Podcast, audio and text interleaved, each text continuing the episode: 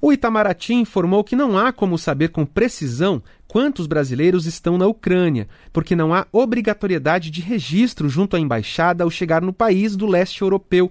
A estimativa é de que cerca de 500 brasileiros estejam morando atualmente em território ucraniano. O secretário de Comunicação e Cultura do Itamaraty, Leonardo Gorgulho, afirmou que não há condições neste momento de o Brasil ou qualquer outro país realizar operações de resgate na Ucrânia. Isso será feito, segundo ele, quando houver garantia de segurança.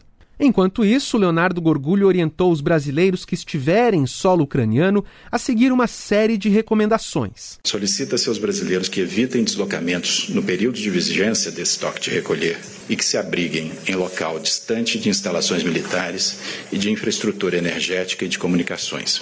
Brasileiros que estejam em condições de deslocar-se por meios próprios para outros países ao oeste da Ucrânia são orientados a fazê-lo tão logo possível, após informarem-se sobre a situação de segurança local.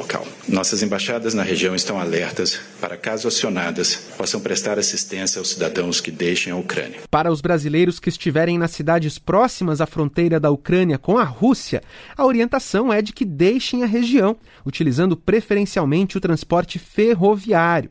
Pelas redes sociais, o presidente Jair Bolsonaro ressaltou que o governo está totalmente empenhado no esforço de proteger e auxiliar os brasileiros que estão na Ucrânia. Da Rádio Nacional em Brasília, Daniel Ito.